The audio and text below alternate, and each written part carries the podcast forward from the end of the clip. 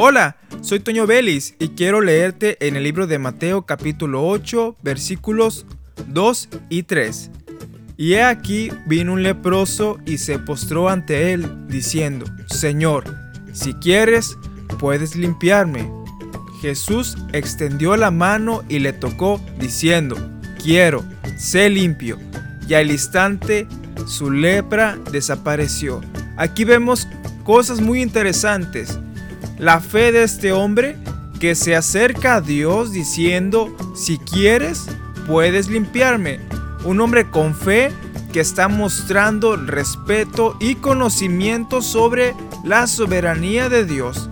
Todas nuestras peticiones, todo lo que pongamos delante del Señor debe ser conforme a la voluntad de Dios. Nosotros nos vamos a definir en ello, nos vamos a sujetar a la voluntad de Dios. A veces no es lo que queremos, pero muchas veces Dios responde. Cuando no es lo que queremos, el Señor va a traer una consolación en nuestra vida y un porqué de las cosas que por el momento no lo vas a comprender, pero en oración Dios va a hablar a tu vida y te va a consolar. Pero si a Dios le place hacer el milagro, grandes cosas hará el Señor. Pero recuerda que Dios tiene pensamientos buenos para nosotros. Soy Toño Vélez y te invito a que continúes escuchando la programación de esta estación de radio.